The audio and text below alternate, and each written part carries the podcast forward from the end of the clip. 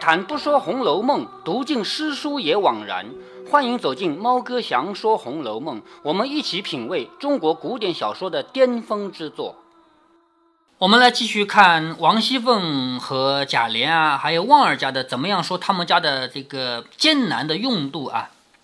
王熙凤说了很多很多苦啊，就说他们家里钱不够用了，又把什么什么当掉了，只够用一个月；什么什么当掉了，只够用半个月。而且他夜里做梦都梦见来自皇宫的压力，有一个娘娘，还不是咱们家的娘娘，也不知道哪个娘娘，问他要锦一百匹锦，不给就抢，一抢我就醒来了。旺儿家的就笑着说：“这是奶奶日间操心藏硬和宫里的事儿。”一语未了，好，一句话还没说完，有人回说夏太府打发一个小内监来说话。夏太府一个姓夏的太监，还记得吗？前面多次出现过。这个姓夏的太监跟元春是有关系的，很有可能他是伺候元春的。好，夏太府打发一个小内监，什么叫小内监啊？就是他的仆人，他已经是太监了，结果他还有比他更小的太监，打发一个小内监来说话。贾琏听仆人伺候女的。什么东西啊？男的仆人伺候女的？没有呀，就是太监伺候太监嘛，两个都是太监嘛。啊！贾玲听了，忙皱眉头说：“又是什么话？一年也够他们搬的了。你看啊，他说的是搬，也就是这些太监都是到咱们家家来搬家的，是吧？一年够他们搬的了。”凤姐说：“你藏起来，等我见他。这个事儿不能贾琏见，因为男人是比较难以拒绝人家的。我要一万两银子，男人说我没有。”比较难出这个口，但是女的呢，她有些话就可以说出来。她说：“你藏起来，等我见他。如果是小事呢，还罢了；如果是大事，我自然有话回他。”贾琏便躲入内套间去了。这里凤姐儿命人带进那个小太监来，让他在椅子上坐了吃茶，就问他什么事儿。那小太监说：“夏爷爷啊，他管那个夏太监叫夏爷爷。夏爷爷因今儿偶见一所房子，你说太监要老要买房子干什么？他有没有儿女？”他偶尔看到一所房子，如今竟短了二百两银子。好，夏爷爷要买一套房子，少了二百两银子，打发我来问舅奶奶家里有现成的银子，暂借一二百，过一两天就送过来。你看，我是来借钱的，过了两天我就送过来。凤姐听了就笑着说：“什么是送过来呀？有的是银子，只管先拿去了，说改日我们少了，我再去借也一样的。”王熙凤这个话说的很到位啊。不可以说我不借，人家是太监，人家是宫里人，问你借银子，你能不借吗？是不是啊？但是呢，非但借，而且我不要你还，但是我有话说在前头，将来我没钱，我也会到你家借的。这个话要说的，虽然说这条路绝对走不通，就算王熙凤讨饭，也不可能去问太监借掉一分钱，太监是绝对不会借给他的。但是这个话要说，就表明我家穷，我家没有那么多钱可以天天送给你。这个话一定要说啊！他说：“什么是送过来呀？有的是银子，只管先兑了去，改日等我们少了，我再去借也是一样的。”小太监说：“夏爷爷还说了，上回还有一千二百两银子没送来，等今年年底下自然一齐都送过来。你看这个夏爷爷上次借了一千二百两银子还没还，他说等到年底再还过来。”凤姐笑着说：“你夏爷爷好小气啊，这也值得放在心上。我说一句话，不怕他多心。”若都这样记清了，还我们不知还多少呢？你看王熙凤说话很有水平啊，她意思就是你们太监是不用还我钱的，但是她必须另外一句话必须说，你们欠我的钱也不少了。如果说都记清了要还，还不知道要还多少呢？只怕没有，若有只管拿去，就是只怕我们家没有，如果有的话只管拿，就叫旺儿媳妇说出去，不管哪里先支两百两来。旺儿媳妇这么聪明的人，当然知道王熙凤是要她干嘛的。难道真的要她去拿钱啊？是不是啊？旺儿媳妇就说：“我才因为别处织不动，才来和奶奶织的。你看，旺儿媳妇教都不用教，就知道怎么回答。我别的地方弄不到钱，我才来问你要的嘛。你怎么能叫我到别的地方去要钱去呢？是不是啊？”凤姐说：“你们只会里头来要钱，要你们到外头去又不能了。”说的叫平儿，把我那两个项圈拿出去，暂时押个四百两银子来。好，你看啊，当着太监的面告诉你我没有钱，我是把自己的项圈去当了才给你钱的。你还记得第六回他是怎么给刘姥姥钱的吗？这是我们丫头做衣服的钱，是不是啊？嗯。他不能说我们家有多余的钱啊，你拿去吧，不能这样说的。好，现在说当着太监的面跟平儿说，把我那个项圈拿去当了，押个四百两银子来。平儿答应了，去了半天，果然拿了一个锦盒来。当时呃，可以给刘姥姥二十呃两盒银子，现在是不是二十两银子也很难拿出来了？他们家呢，拿二十两、拿二百两呢，不是太难，但是一定是过得比前几年差多了。从刘姥姥进贾府到现在，又过了好几年了，是不是啊？现在呢，就是按照《红楼梦》的这个写法，我们看到啊。最近这些回一直在描写他们家的窘境困境，是不是啊？作者花了好多笔墨了，叫平儿去当银子啊。果然一会儿，平儿就拿了一个锦盒来，里面有两个锦服包的，有两个布包啊。打开时，一个金蕾丝传珠的，那珍珠都有莲子儿那么大，莲子你吃过的吧？这么大是不是啊？那个珍珠都有这么大的，一个是点翠嵌宝石的，两个都与宫中之物不离上下，都是宫中那种等级的。一时拿了去，果然拿了四百两银子来。凤姐儿便命与小太监打叠起一半，那一半命人给了旺儿媳妇，命她去办八月中秋的节。那小太监便告辞了。王熙凤命人替他拿的银子送出大门去了，也就是太监还不用亲自拿，喊人替他拿着送出大门。这里贾琏出来笑着说：“这一起外从何时吃了？”就是外面来的人问我们，不断的要钱要钱，到哪一天才是个头啊？凤姐笑着说：“刚说的就来了一股子。”贾琏说：“昨儿周太监来，张口一两千，我略应慢了些，他就不自在。你看另外一个姓周的太监来了一口一两千，啊，一千两啊，张口一千两，我略应慢了些，我稍微答应的慢了一点，他就不舒服了。将来得罪之人处不少，这会子再发个三二百万的财就好了。”好，这句话呢，有很多很多人在做文章。贾琏说：“这会子再发一个三二百万的财就好了。”这句话明显就是说，我们家发过三二百万的财，就是两三百万两的财发过。那么贾琏嘴里的这个我们曾经发过的两三百万两的财，究竟是什么财呢？就有很多人在做文章。我举两个例子给你听听啊，你看看有没有道理啊？其中一种说法是什么呢？就是。贾琏送林黛玉回去办丧事的那一次啊，据说是林黛玉家里有两三百万两银子的遗产被贾琏独吞了，林黛玉都不知道。你说这种可能性是大是小？呃，不知道。嗯，说实话啊，林黛玉如果说彻底不知道她老爸有没有遗产，这个我倒觉得挺有可能的，因为林黛玉她是不管俗事的，她就是那种神仙一样的人嘛，是不是啊？对于她爸爸。死了就死了，有没有留下遗产，她可能还真不知道。但是贾琏有没有这个胆子，把林家的遗产两三百万两全部都吞了，都不让人知道呢？这种事情，我认为贾琏没有胆子。如果真有这个两三百万两银子是林家的遗产，那一定是让贾母要知道的，因为这个林黛玉是贾母的外孙，林黛玉的妈妈是贾母最疼爱的女儿。所以，如果林家有遗产，没有林家人来继承，只能被贾琏拿到手了。这种事情瞒不过贾母，所以贾琏在这里说，再有这个两三百万两银子的才好了。那么，我认为不太可能是之前去林家去拿到了这么大的一笔遗产，不是太可能啊。那么还有一种观点啊，有人认为这个是说来话长了啊，你还记得？那个柳香莲啊，平安粥啊这些事情吗，还有一派观点，那个说来话长了啊，认为柳香莲这个人是干嘛的呢？他是个强盗。柳湘莲是强盗呢，这个不是瞎猜的。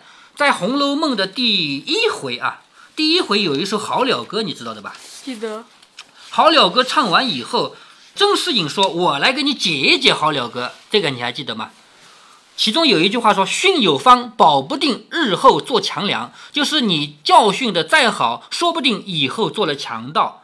在这句话的旁边有脂砚在评语，说这里指的是柳香莲，也就是说，脂砚斋是知道的，柳香莲是做贼的，是做强盗的人。那么，柳香莲做强盗，会不会在外面抢了两三百两、两三百万两银子，然后给了贾琏呢？有没有这个可能性呢？有人说说的头头是道啊，是这么说的：为什么贾赦要派贾琏去平安州，而且贾琏到平安州的路上就碰到了柳香莲？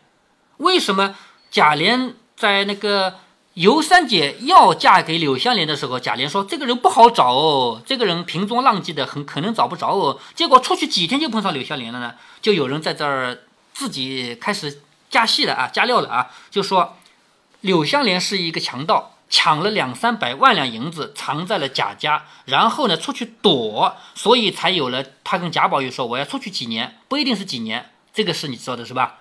好，他之所以跟贾宝玉说我要出去几年再回来，是因为出去躲这个事儿。结果呢，来到了平安州的地方被抓了。而贾琏那次去平安州呢，实际上是去救他的。而平安州的那个老大是谁呢？有人猜测平安州的老大应该是赖大家的那个儿子，叫赖尚荣。但是这都是猜测啊。如果说这些猜测都成立的话，那我觉得倒也是一个很精彩的故事，是吧？但是可惜是这些都不靠谱，所以贾琏在这里说这会子再发一个三二百万的财就好了。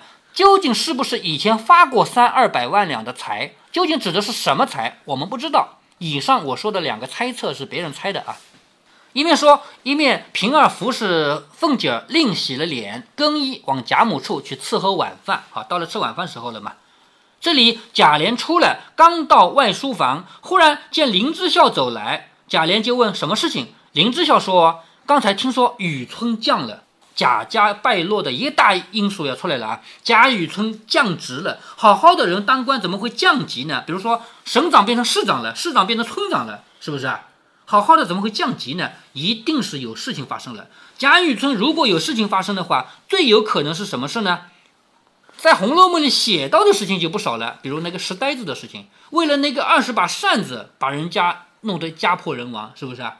而且前面还有一件坏事，就是为了拍贾家和薛家的马屁，乱判葫芦案。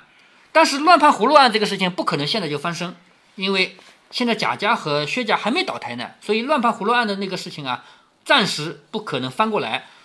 那么这个扇子的事情有可能现在翻过来吗？我觉得可能性也不大，因为如果现在把这个。石呆子的扇子这个事情翻案的话，那一定会影响到假设。如果在现在七十二回就已经影响到假设了，那么后面还有这么多回就不应该是这样的故事了。所以贾雨村现在降级了，应该是别的事情。但是这些事情一定是跟贾家有关系的，因为贾雨村这几年他的官越当越大，一直是谁在帮忙啊？一直是贾琏、贾赦、贾珍还有王子腾。所以。如果说贾雨村有什么事儿，跟贾家、王家是脱不了干系的。现在林之孝的来说，贾雨村降了，降级了，不知道什么事情，只怕未必真，就是这是传说啊，可能不真。贾琏说真不真，他那个官儿也未必保得长。贾琏的意思就是，贾雨村的官不一定当得长，因为贾琏是知道贾雨村是什么样的人的嘛。将来有事，只怕未必不连累咱们。好，这句话叫蹭雨。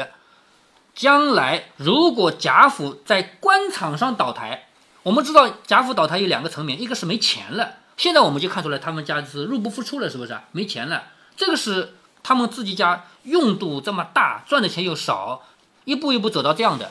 但是他们家在官场上如果要倒台呢，一定跟贾雨村有关系，因为在这里已经有个谶语了，贾雨村降了，将来有事，只怕未必不连累咱们，说咱们宁可远着他才好，就是。贾琏的意思，咱们现在开始离他远一点。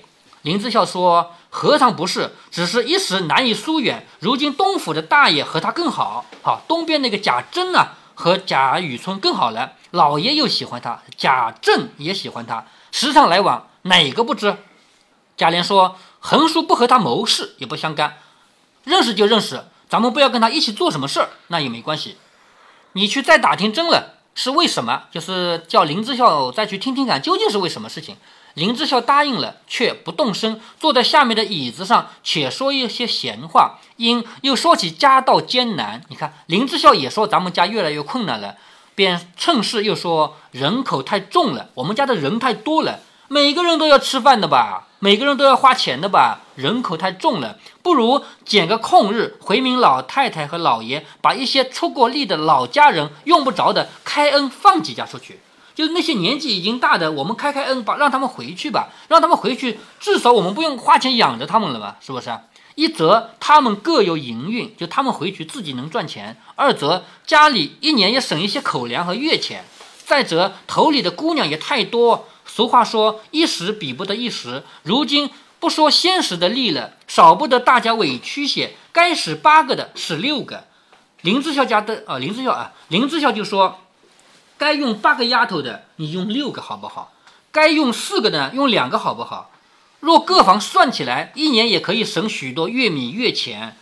况且里头的女孩子们一半都太大了，也该配人的配人，成了房的岂不又孽生出人了？也就是慢慢的都长大了嘛，那些丫鬟也要放一点出去了。林之孝。很知道他们贾家的这个命运啊，因为他们林之孝是他们家的大管家嘛，家里有多少钱啊，进多少出多少都有数的嘛。贾琏说：“我也这样想着，只是老爷才回来，这个老爷指的是贾政啊。贾政不是刚回来不久嘛，老爷才回来，多少大事没回，哪里遇到这个事上头？也就是贾政刚回来，我大事情还没说呢，怎么会说到这种小事？前儿官媒拿了个跟帖来求亲，就是有媒人拿着一个帖子来求亲，太太还说老爷才来家。”每日里欢天喜地的说骨肉玩具，突然提起这个事儿，孔老爷又伤心，所以叫不提这个事儿。也就是说，有人到我们家提亲，要娶我们家的女孩子啊，太太还不允许呢。说老爷刚回来啊，应该让他们骨肉一起聚聚嘛。林之孝说这也是正理，太太想的周到。你看，既然太太不允许，那我总不能再提了吧？嗯，对对对，太太想的周到。贾琏说正是，提起这个话，我想起了一件事儿来。我们旺儿的小子要说太太房里的彩霞，他昨儿求我，我想什么大事嘛，不管谁去说一声，这会子有谁闲着，我打发个人去说一声，就说是我的话。你看啊，贾琏对林之孝说，这个事情我管定了，你去派一个人说一说，就是派一个人去跟彩霞的父母说，就让旺儿的儿子娶彩霞。但是在这里，林之孝就不答应。林之孝听了，只得应着，半晌笑着说：“依我说。”二爷竟不要管这个事儿。旺儿那个小儿子啊，虽然年轻，外头吃酒赌钱无所不至。林之孝说了，旺儿的儿子吃酒赌钱，什么坏事都干，你不要管这这个事儿。你让彩霞嫁给一个坏的小孩，而且是你做的主，那么你不就是害了一个女孩子吗？是不是这个意思啊？他说：“二爷，你不要管这个事儿。”旺儿那个儿子在外面吃酒赌钱无所不至，虽说都是奴才们，到底是一辈子的事。这个说的是彩霞，虽说彩霞也是个奴才，到底你让她嫁给一个男人，不就是一辈子吗？是吗？彩霞那个孩子这几年我虽然没看见，听得越发出挑的好了，何苦白糟蹋一个人？我没见过彩霞，但是我听说她长得不错，何苦要糟蹋这么一个人？贾琏说，他小儿子原来会吃酒啊，不成人，就是不学好。林之孝冷笑着说：“岂止是吃酒赌钱啊，在外头无所不为。我们看他是奶奶的人，也就只见一半不见一罢了。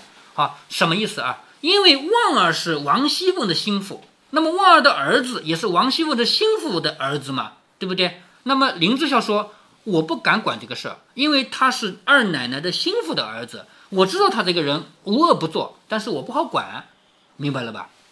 岂止是吃酒赌钱，在外无所不为。”我们看他是奶奶的人，也就是见一半不见一半罢了，就是睁一只眼闭一只眼算了。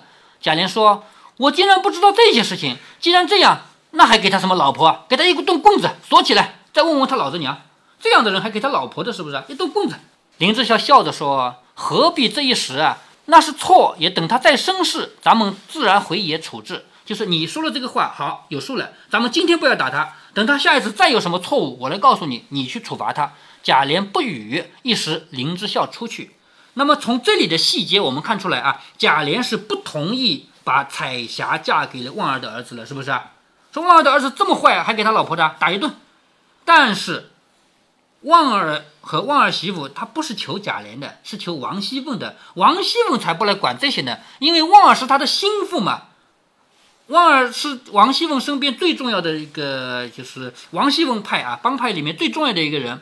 他的儿子要结婚，我管他呢，一定要把那个彩霞给搞定。所以后来是王熙凤做主，硬是让彩霞嫁给了旺儿的儿子。所以呢，这一回的回目就叫做“来旺妇以示霸成亲”。这件事情对于王熙凤来说也不是什么大事，说一句就行了。但是我们从前面已经看出来，贾琏是不愿意再管这个事，不愿意再说这个事了。而王熙凤照说不误。我们前面也说过，因为他是他的心腹嘛。接下来呢，就是旺儿的儿子这个婚事也解决了以后呢，下面我们就要看到他们家一层一层的矛盾激发了。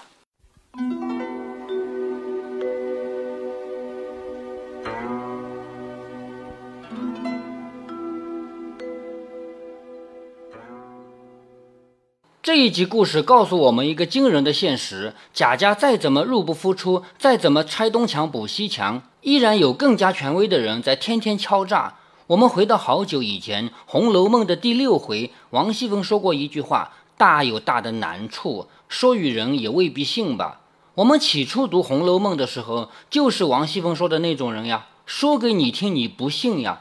堂堂一个贾家，白玉为堂，金作马，怎么可能有难处？但是曹雪芹这个文学巨匠用他的笔告诉我们，贵族家庭里有我们看不到、也看不懂、也不相信的难处。皇权社会，皇帝还算是比较好对付的，因为皇帝多少要点面子嘛。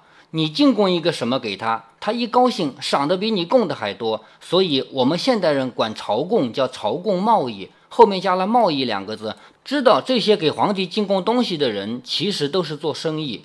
但是在皇权社会，有比皇帝难对付的，那就是借着皇权来为虎作伥的人，像太监这样的人。太监这种身份，猫哥在好久以前秦可卿死封龙禁尉的那一回已经说过，他们是很特殊的双重身份。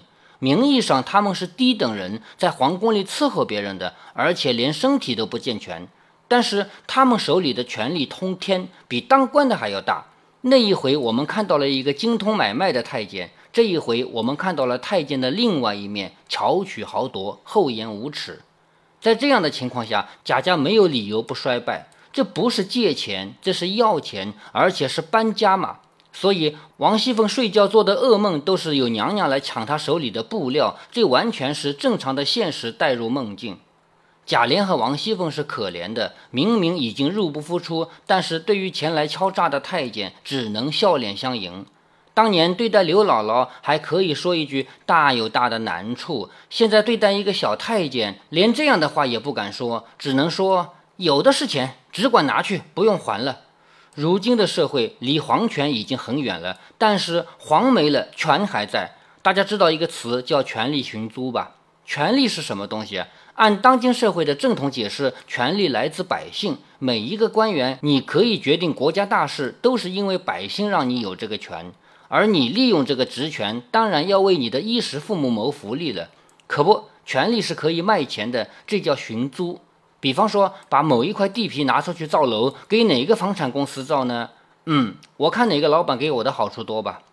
所以，咱们谁也不要说皇权。并不是黄没了，权就会变得干净。以我们现在的这种新闻管理方式，对权是没有监督的，权永远也不可能干净。在这一集中，猫哥还讲了两个猜想，围绕着贾琏说的三二百万，有好多考证派的读者做起了文章。猫哥只是举其中两个说一说，然而我一个也不信，因为这不是我读《红楼梦》的方式。如果您觉得猫哥的读书分享有益有趣，欢迎您点击订阅，这样您将在第一时间收到猫哥的更新提醒。如果您有什么要对猫哥说的，不管是赞还是批评，不管是提建议还是唠唠嗑，欢迎您在节目下方留言。您也可以加猫哥的公众号，四个字“猫哥在线”。您还可以加入猫哥的听友群中，微信群呢，用语音节目没有办法说清，还是 QQ 群方便，群号为八四九九六六八九九。不管加入 QQ 群，还是微信群，还是在节目下留言，还是在公众号留言，您都可以围绕着书中的智慧和读书的乐趣畅所欲言。好，再见。